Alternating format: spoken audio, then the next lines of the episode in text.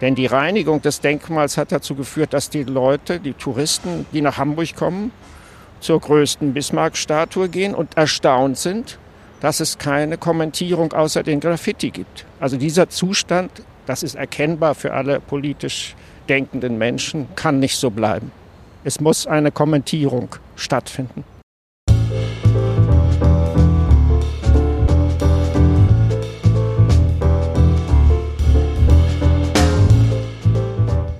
Und willkommen.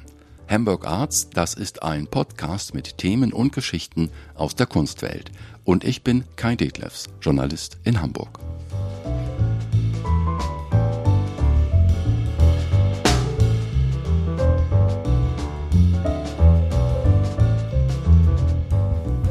Hier die zweite Episode zum Thema Bismarck-Denkmal. Es geht um die Frage, wie geht es weiter nach dem gescheiterten Wettbewerb. Die Jury hatte ja keinen der künstlerischen Entwürfe angenommen. Es blieb ein Wettbewerb ohne Sieger und ohne jedes Ergebnis. Also was ist da schiefgelaufen? Auch das wollen wir klären. Meine beiden Gesprächspartner sind der Historiker Dr. Jürgen Böhnig und der Kunsthistoriker Dr. Jörg Schilling. Mit ihnen treffe ich mich direkt beim Bismarck-Denkmal bei den Landungsbrücken. Ein Ort mit wechselvoller Geschichte, wie ich inzwischen gelernt habe. Hier gab es immer schon Fackelaufmärsche von rechten Gruppen und das bis in unsere Zeit. Dazu meine erste Frage an den Kunsthistoriker Jörg Schilling. Mit dem Ersten Weltkrieg und nach dem Ersten Weltkrieg hat sich die Rezeption des Denkmals auch sehr gewandelt. Ähm, vorher ein eher künstlerisches Ereignis, wurde es dann vor allen Dingen zum nationalistischen Symbol. Und in den 20er und 30er Jahren gab es hier riesige Aufmärsche, Fackelaufmärsche von rechten ähm, Verbänden und Revanchisten. Ähm, teilweise gab es sogar Demonstrationsverbote. Es gab Gegendemonstrationen hier in der Roten Neustadt, direkt ähm, angrenzend ähm, und natürlich auch viele Auseinandersetzungen, ähm, die eben zu diesen Demonstrationsverboten dann auch äh, gerade Ende der 20er Jahre geführt haben. Ja, und warum Jürgen Böhnig ist denn Bismarck so eine Kultfigur für die, für die Rechte? Weil sie anschlussfähig ist an diese nationalistische und nationalsozialistische Ideologie. Man kann dieses Blut und Eisen natürlich fortsetzen und sagen, er hat kriegerisch äh, gewirkt, hat ein bisschen übers Volk geredet, hat den Nationalismus geschürt, hat den, die Nation geeint um den Krieg. Und insofern ist das anschlussfähig. Und die Sprüche, die unten im Bunker dieses Bauwerks äh, angebracht worden sind und sehr aufwendig angebracht worden sind. Sieben von acht sind äh, Bismarck-Zitate in abgewandelter Form. Die zeigen, und dadurch, dass sie erhalten sind, können wir es jetzt noch lesen, dass Bismarck benutzt werden kann, um nationalsozialistische Ideologie zu begründen, weil es Kontinuitäten im Umgang mit der eigenen Bevölkerung, mit der Demokratie, mit den Nachbarn gibt, die das auch inhaltlich begründen. Wir kommen jetzt zu dem Thema, zu dem Wettbewerb Bismarck Neudenken. Jetzt geht es um das Aktuelle. Das Denkmal strahlt, es wurde saniert für Millionen. Und wie kam es dazu? Das war ja wohl der Ausgangspunkt für diesen Wettbewerb, oder? Also der Ausgangspunkt war schon, ähm, dass über längere Zeit ähm, ähm, bekannt war, wobei das jetzt mittlerweile sogar in Frage gestellt wurde, ähm, dass das ähm, Denkmal ähm, statische Probleme hat, ähm, wahrscheinlich durch Bombenschäden beziehungsweise auch eventuell vermutet, dass diese äh, Nachvergrößerung der, äh, der, der Figur und die Nachfundamentierung nicht ausreichend waren. Also es gab Verschiebungen und ähm, daraufhin sollte es saniert werden. Und ähm, wie wir ja alle wissen, wurden große Bundesmittel für die Sanierung nicht nur des Bismarck-Denkmals, sondern auch andere Hamburger Denkmäler und Bauten ähm, ähm, hier durch verschiedene ähm, Vertreter des Bundestages ähm, herbeigeschafft und ähm, das hat man nur auch genutzt, das Denkmal zu säubern, was meiner Meinung nach ähm, ähm, nicht kontraproduktiv ist und ähm, ähm, ich hätte mir ähm, das Denkmal mit seiner Patina, das fände ich angemessener eigentlich ähm, für ähm, auch für die gerade in Bezug auf die Diskussionen, die gerade ähm, das Denkmal herrschen. Was ist denn genau geschehen? Wie wurde es denn genau saniert überhaupt? Was war denn vorher? Wir sehen jetzt dieses wunderbare Bild hier vor. Nein, wir sehen jetzt wieder die ersten Graffitis und ähm, das war natürlich auch ähm, ziemlich doll besprüht. Es hatte Patina ähm, und äh, es wurde jetzt Sandstrahl, äh, Sand gestrahlt und ähm, ähm, der, dadurch hält der Stein natürlich auf, der vorher ziemlich dunkel war.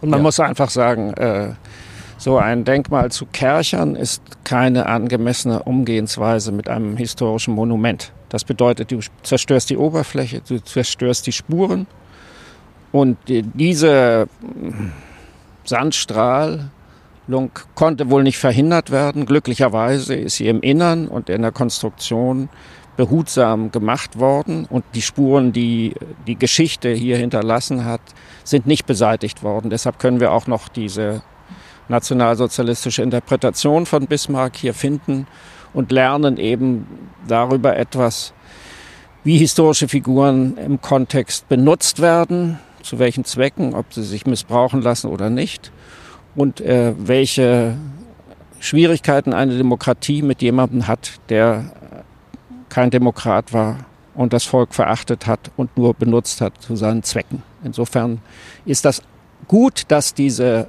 Aufhellung des Denkmals, diese Hübschermachung zu einer Debatte geführt hat, dass das wohl nicht sein kann, dass man unkommentiert eine solche Figur wiederherstellt und es möglich macht, dass sie sichtbar wird. Glücklicherweise waren die Bäume gnädig zu wachsen. Also als hier das Plateau war, wo die Kränze niedergelegt werden konnten, wo ein Flaggenmast war und man hier die Fackelzüge gemacht hat, haben sie den Fehler begangen, Bäume zu pflanzen.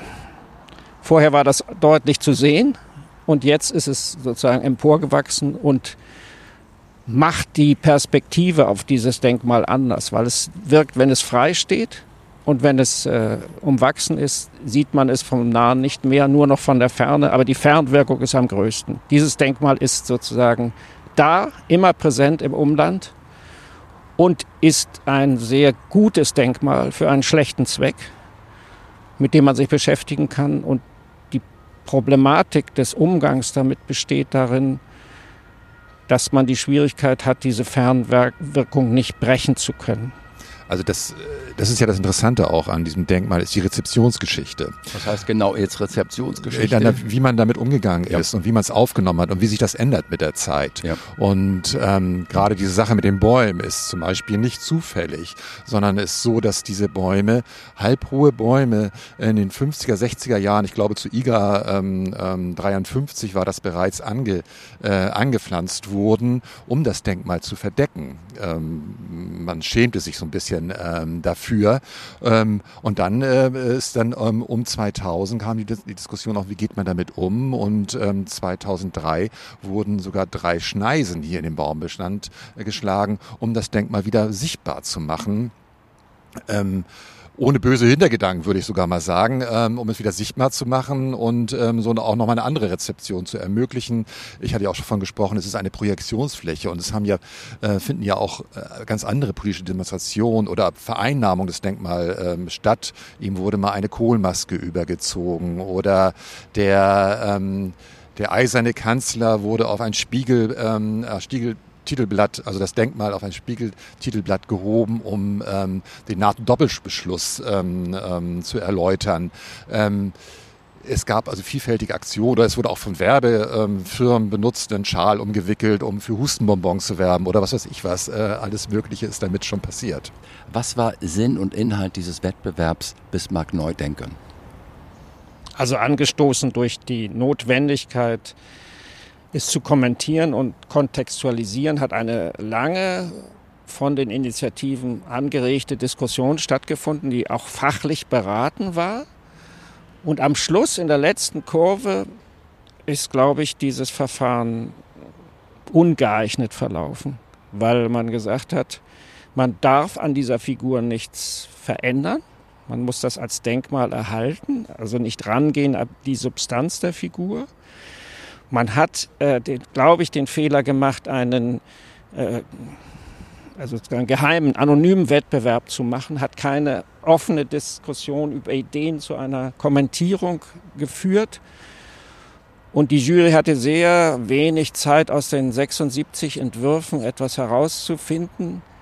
Und die Schwierigkeit ist nicht nur das Verfahren, sondern der objektive Tatbestand, dass es ein wirkungsmächtiges, starkes Denkmal, das von ferne wirkt, gibt, das aber kommentiert gehört in den verschiedensten Aspekten und dass das wahrscheinlich nicht möglich ist mit einer einzigen künstlerischen Idee der Intervention, was ja alle sich wünschen sondern dass es wahrscheinlich möglich sein würde, dem näher zu kommen, wenn man eine offene Diskussion über die Ideen zu dieser Intervention führt, wenn man das mit Namen versieht, wenn man überlegt, was man damit machen kann.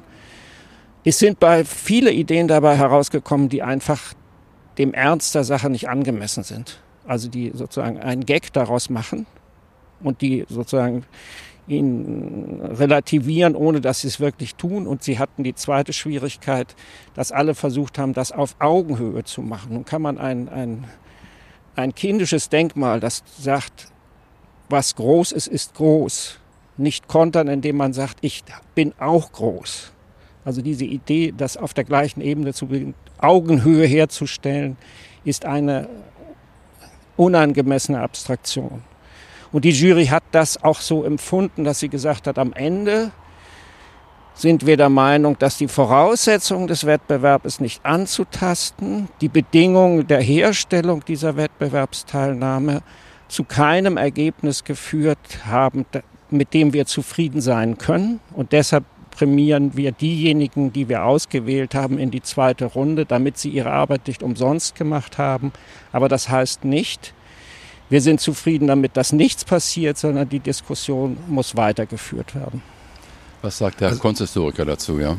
Ja, also im Prinzip hat man ja festgestellt, dass man äh, viel differenzierter ähm, ähm, an dieses Thema rangehen muss. Und da war, glaube ich, die Auslobung hat sehr zu stark ähm, auf ähm, die Bearbeitung der kolonialen Vergangenheit gesetzt als ein äh, Hauptaspekt. Und ähm, ähm, ich frage mich sogar, ob nicht vielleicht ähm, viel wichtigere Aspekte, eben das nationalistische Symbol des Denkmals, die Symbolik des Denkmals, äh, das nicht ähm, auch ähm, wesentlicher Bestandteil der Auseinandersetzung sein sollte. Und äh, insofern ist es nur folgerichtig, dass der Denkmal, äh, dass der Wettbewerb ähm, gescheitert ist. Könnte dann rein theoretisch aus Ihrer Sicht als Kunsthistoriker überhaupt die Kunst, hätten Künstler das sozusagen angemessen bearbeiten können unter den Vorgaben? Ähm, ähm, das ist so komplex, dass das ist mit einer einfachen Lösung und auch mit einer, mit einer, mit einer, mit einer künstlerischen Inter äh, Intervention nicht, ähm, ähm, das ist nicht differenziert zu bearbeiten. Also so sehe ich das.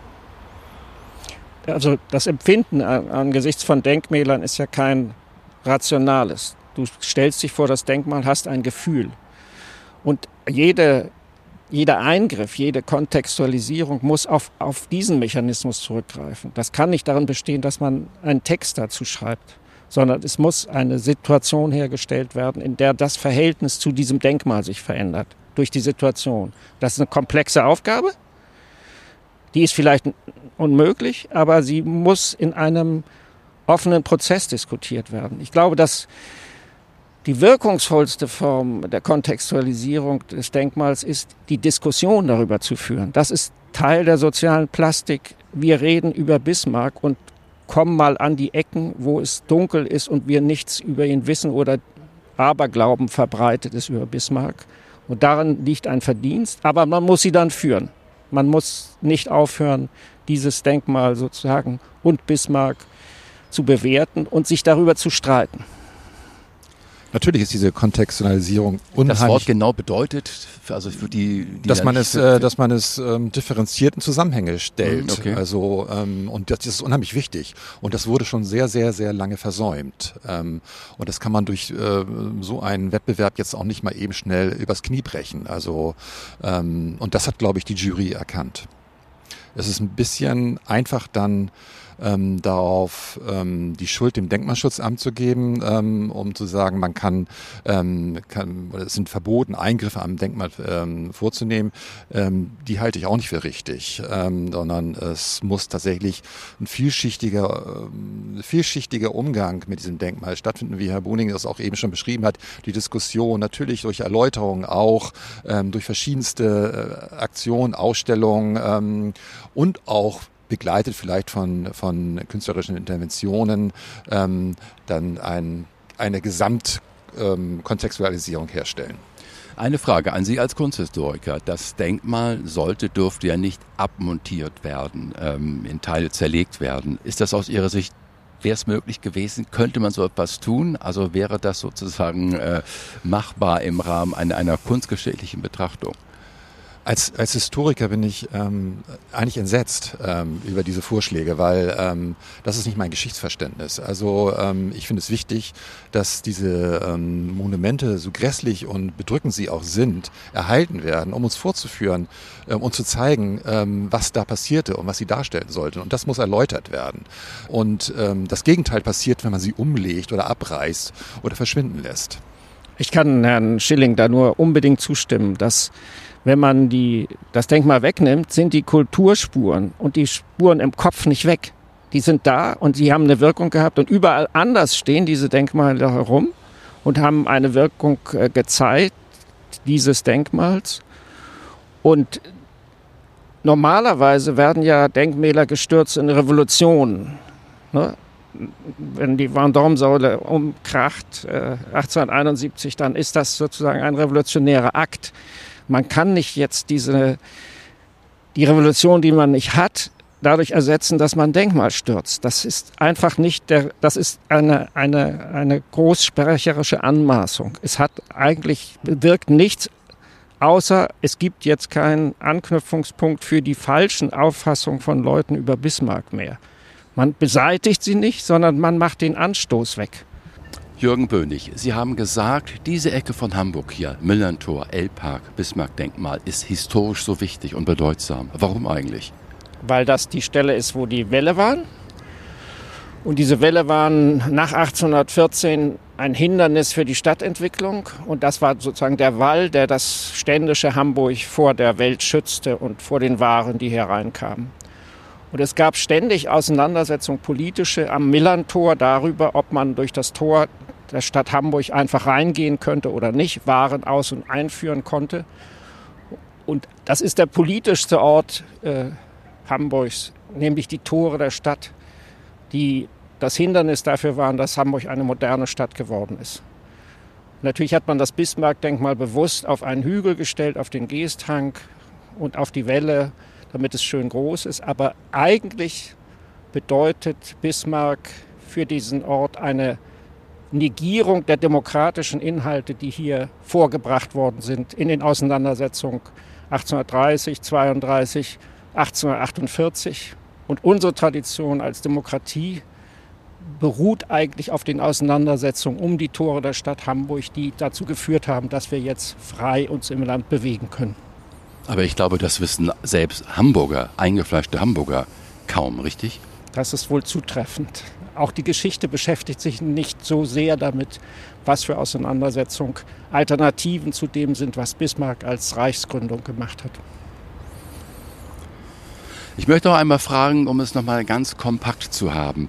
Was ist bei diesem Wettbewerb schiefgelaufen? Warum hat das nicht geklappt? Der Anspruch war ja sehr hoch, ein sehr wirkungsvolles Denkmal zu kontextualisieren es ist vielleicht am Anfang auch schiefgelaufen, dass der Fokus zu sehr auf die Kolonialismus gelegt worden ist, wobei Bismarck ja sehr viele äh, wegweisende Fehler gemacht hat, die uns beeinträchtigen. Und dann hat man es veranstaltet wie so eine, äh, eine Ausschreibung für ein Sielbauwerk. Also hat gesagt, es wird geheim eingereicht. Selbst die Juroren wissen nicht mehr, wer das eingereicht hat. Und es konnte keine öffentliche Auseinandersetzung darüber stattfinden, was für Ideen im Raum sind. Also der Wettbewerb damals beim Bismarck-Denkmal ist ja ausführlich öffentlich geführt worden. Vor über 100 Jahren, der Wettbewerb. Vor über 100 Jahren hat zu solchem wirkungsvollen Denkmal geführt. Und demgegenüber ist der Vorgang, es werden Leute gefragt, die was geheim einreichen und dann wird eine Jury besagt, was ist das Beste davon? War nicht geeignet, einen öffentlichen Diskussionsprozess in Gang zu bringen, der zu einem guten Ergebnis geführt hat. Wobei über allem schwebt die Frage, soll man das wegnehmen, das Denkmal, oder nicht? Und das ist in dieser Wettbewerb nicht vorentschieden worden. Die haben gesagt, das Denkmal muss so erhalten bleiben, so strahlend weiß, wie es nie gewesen ist. Und die, die sagen, ich werde von diesem Denkmal provoziert und es muss weg, hatten keine Möglichkeit zu sagen, das vorzubringen und in eine öffentliche Auseinandersetzung zu bringen. Also die Voraussetzungen des Wettbewerbs waren schlecht. Die Aufgabe war objektiv sehr schwierig, ein Denkmal auf Fernwirkung mit einem künstlerischen Eingriff zu relativieren, sodass man es auf der anderen Seite der Elbe auch noch sehen kann, ist vielleicht eine unmögliche Aufgabe. Und das Ergebnis, dass man keine künstlerische Lösung gefunden hat, die alle befriedigt hat und irgendwas etwas bedeutet, dass man sagt, das ist die Kontextualisierung, die hat dazu geführt, dass die Jury gesagt hat, wir müssen weiter diskutieren. Und das muss dann auch stattfinden. Jetzt meine Frage, Jörg Schilling, wie schätzen Sie als Kunsthistoriker dieses Verfahren ein und warum ist es aus Ihrer Sicht schiefgegangen? Also eine künstlerische, nur eine künstlerische Intervention, das ist zu wenig. Ähm, das Thema ist zu komplex und da muss man anders rangehen. Ähm, ich würde bin ich gegen dagegen, dass es also auch ähm, hier dem ein Störfaktor ähm, ähm, kreiert wird, ähm, sondern aber muss es doch das Ganze in einem auch unter einer, in einer größeren Bandbreite der Diskussion betrachten. Also wofür steht dieses Denkmal? Ähm, was passierte damals, als es aufgestellt wurde? Was hat das bewegt? Ähm, und ähm, das alles auf die Kolonialismusdebatte zu reduzieren, ist zu wenig, wird dem Thema nicht gerecht. Also muss man weiter ausholen. Es sollte vielleicht eine Tagung geben, ein Symposium, äh, eine Ausstellung, ein Buch ähm, begleitend mit einem Wettbewerb nochmal, der alles mit einbezieht und ähm, ähm, entscheidet, äh, wie man auch optisch mit dem Denkmal umgeht. Was sagen Sie denn, Sie sind vom Fach, was sagen denn Sie als Kunsthistoriker zu der Frage, was kann Kunst überhaupt hier leisten bei so einem Denkmal? Naja, es ging ja in dem Wettbewerb ausdrücklich darum, eine Art Störfaktor zu schaffen, ähm, das irgendwie zu brechen in seiner Erscheinung. Die Frage ist natürlich da grundsätzlich, muss man da dafür an das Denkmal rangehen, es wirklich ähm, äh, in seiner Substanz beeinträchtigen.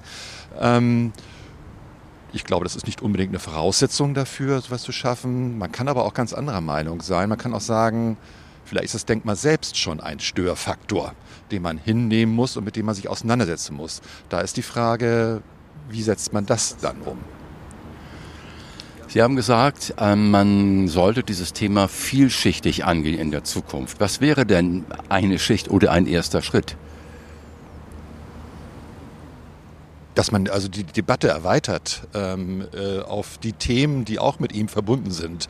Und das ist natürlich in erster Linie das, das Denkmal als Symbol des Nationalismus, äh, dieser Vermischung äh, nationalistischer Emphase mit einer ähm, ähm, mit der der Emanzipation des Bürgertums im, im, Kaiserreich, wie das mit zusammenhängt. Also das ist wichtig, glaube ich, auch für Hamburgs Selbstverständnis sehr wichtig, ähm, da hinzuschauen. Und so kann man ähm, ja, weiter rangehen an die Themen und Bedeutung dieses Denkmals gerecht werden.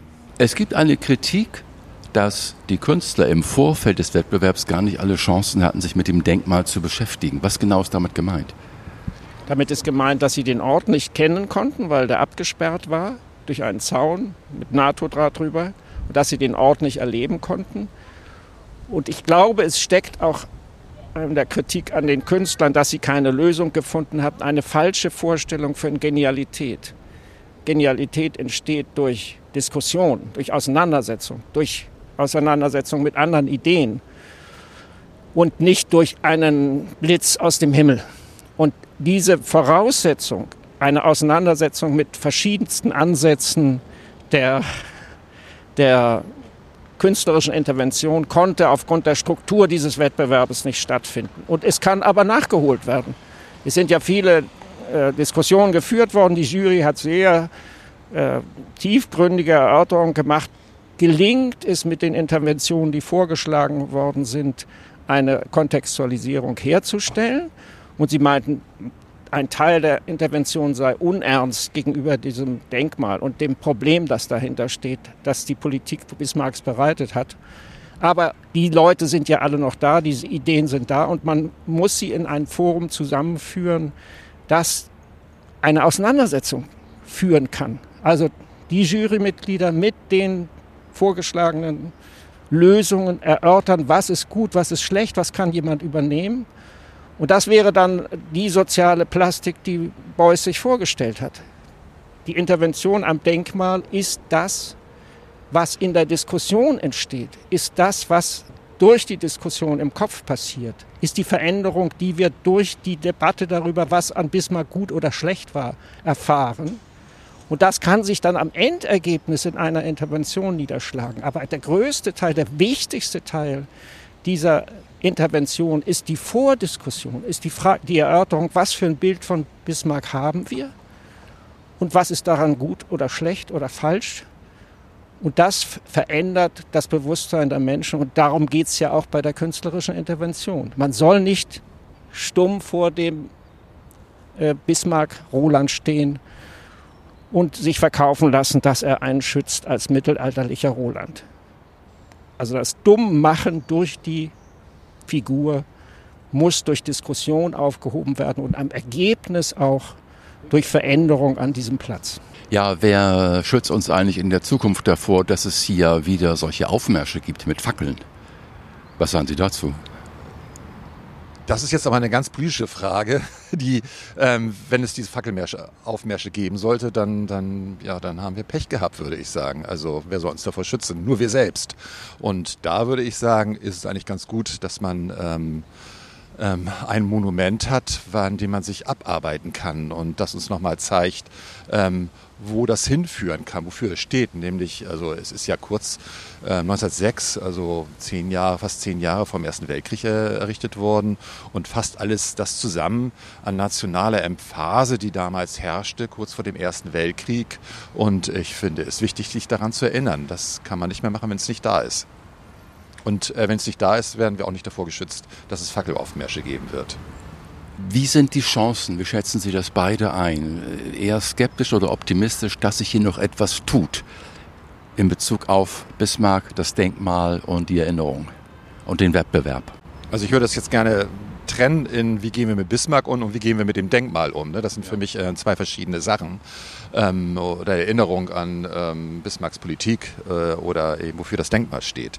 Ähm, was das Denkmal betrifft, ähm, denke ich mir, es wäre schade, wenn das jetzt alles im Sande verläuft, aus diese ersten Ansätze. Ich finde es nicht problematisch oder schlimm, dass dieser Wettbewerb erstmal gescheitert ist. Äh, gescheitert ist. Das ist ein deutliches Zeichen, aber ein Zeichen, weiterzumachen ähm, und weiterzudenken, ähm, wobei ich jetzt auch kein Patentrezept habe, aber ich finde, ähm, es sollte ähm, nochmal einen Wettbewerb geben, der vielleicht auf einer breiteren Basis ähm, auch mit einbezieht, wie das Denkmal insgesamt kontextualisiert werden kann, denn das fehlt ja schon seit langem und muss unbedingt geschehen.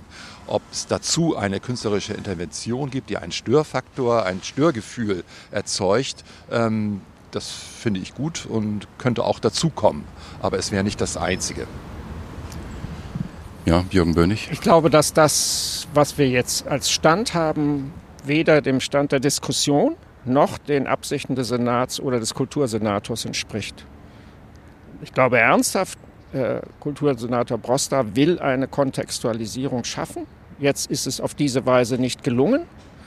Es sind hochqualifizierte Leute beisammen, die sich beteiligt haben und die das beurteilt haben.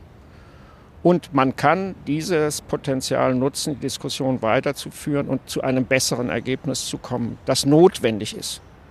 Denn die Reinigung des Denkmals hat dazu geführt, dass die Leute, die Touristen, die nach Hamburg kommen, zur größten Bismarck-Statue gehen und erstaunt sind, dass es keine Kommentierung außer den Graffiti gibt. Also dieser Zustand, das ist erkennbar für alle politisch denkenden Menschen, kann nicht so bleiben. Es muss eine Kommentierung stattfinden. Vielen Dank für Ihre Zeit. Dankeschön.